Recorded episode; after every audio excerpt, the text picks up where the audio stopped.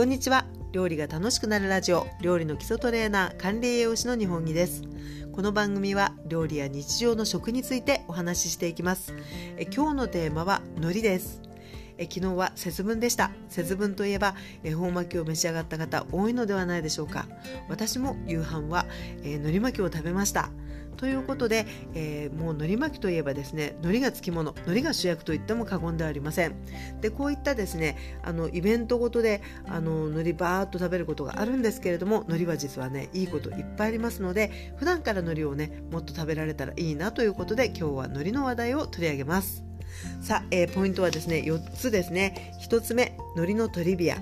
えー、2つ目海苔のちょっと体にいい話。3番目海苔の食べ方いろいろ。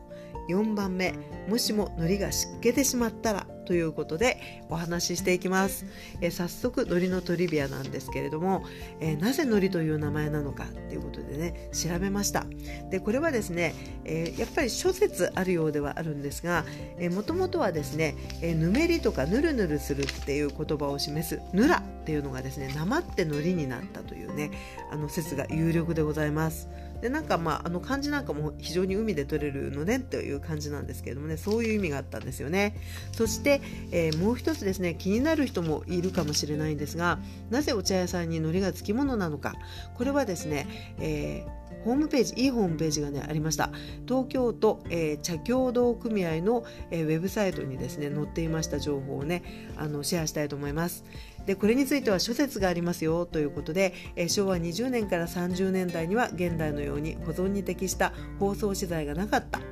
匂いや湿気を嫌う、えー、お茶と海苔はですねある種の専門的管理が必要だった。2番目、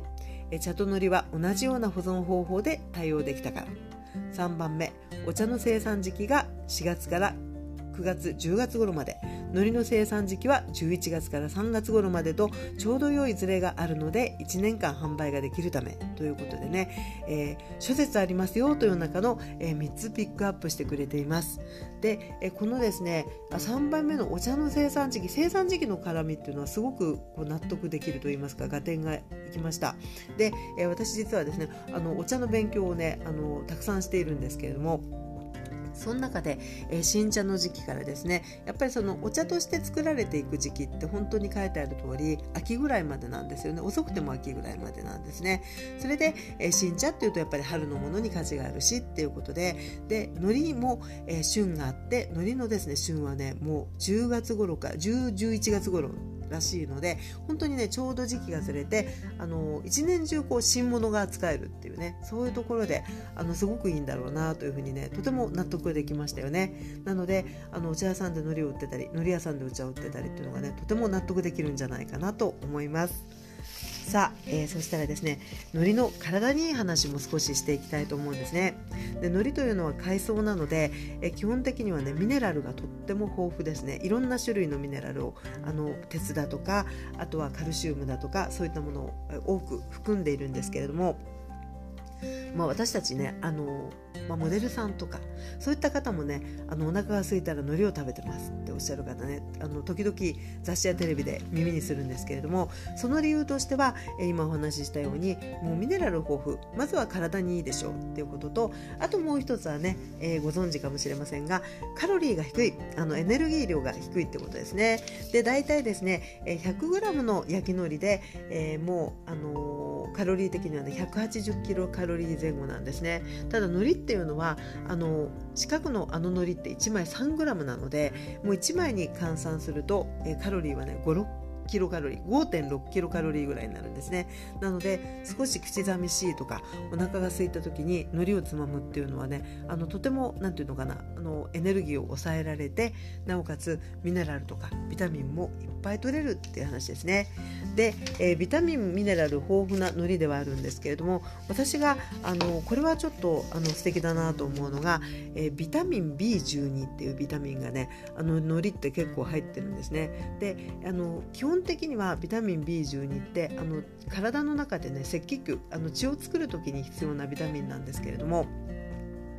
動物あの血を持ってる動物なんかには非常に豊富なんですねですけれども植物性のもので、えー、ビタミン B12 って含んでるものってあんまりないので例えばその、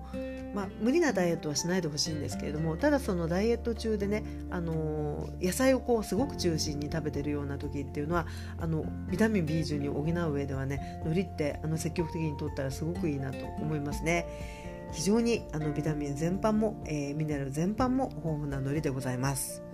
さあそして食べ方いろいろ。っていう話ですね。でも海苔はご飯と相性がいいということでおにぎりにしたり海苔巻きにされる方も多いと思いますがそれ以外でえ個人的におすすめの食べ方いくつかご紹介します。えまずはですねもうスープに入れるっていうことですね。スープとかラーメンですね。あのもうシンプルですけど美味しいです。例えばえー、お吸い物なんかでもあるいは味噌汁でも中華風のスープでももう海苔をですねちぎりましてあのお椀の中に入れてスープを注ぐとねもうそれだけでも結構何て言うのかなあの香りもあって美味しいですね。であのわかめなんかも手軽ですけれどもね海苔も非常にあの香りも良くて手軽なのでえちょっと具があんまりないぞとかね野菜刻んで入れられなかったななんていう時には海苔ねあのご活用いただくといいんじゃないかなと思います。また、えー、ラーメンなんかもですね、まあ、ラーメンに海苔って結構ねお店でも入ってるんですけれども私はね結構たくさん入れるんですね。非常にあのスープを吸って美味しく食べられます。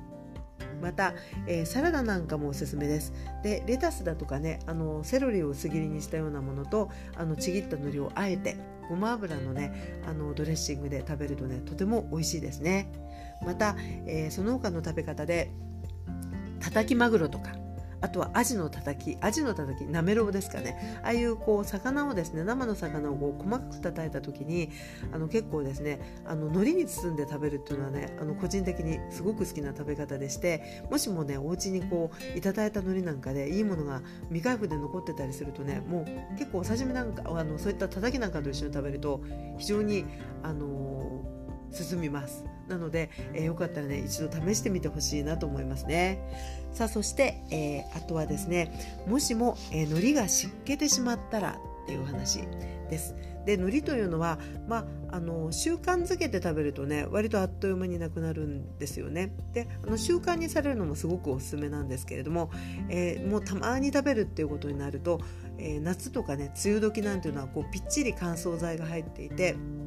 密閉されててもどうにかすると少ししなしなっとしちゃうと思うんですよね。でそんな時はですね、えー、食べ方としては、まあ、もしも軽く炙っていい感じだったらそれでもいいんですけど私発見した時はね結構それじゃあちょっとこうちょっとなかなか食べづらいなっていうこともあったのでそんな時はですね大きく分けて2つです。1つは佃煮にするっていうことですね。で海苔がもうすごく少ないちょっとの量を佃煮にする時はもう電子レンジでですねもうあのカップに、まあ、水とかだしを入れてですねそこにちぎった海苔で少しこう湿らせとく。そこにあとは、え、甘みになるみりんとか醤油とかですねそういったものを入れてもうあのレンジでねえー、加熱するともうあっという間にできてしまいます。でまた、えー、甘さの加減なんかも自由にできますので、えー、これはねあのご飯とも食べるとあっという間になくなりますので一つおすすめ。そして、えもう一つも実はね一押しなんですよね。でこれはね油でいるっていうことですね。ちょっとこう韓国風海苔みたいなイメージなんですが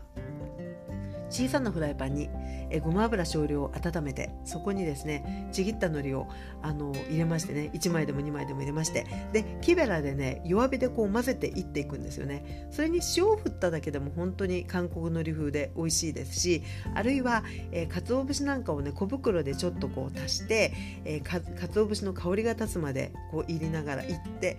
その後めんつゆをねほんのちょっとまあ醤油でもいいんですけどほんのちょっと垂らしてもう一瞬でこうジューッと水分が飛びますのでそれで火を止めてふりかけにされてもこれもまたあっという間に食べきることができます。もしもですねあ海苔があったけれどもちょっと湿気っているようだという方いらっしゃいましたらねよかったらお試しください。えということで、え今日はですね海苔の話題を取り上げていきました、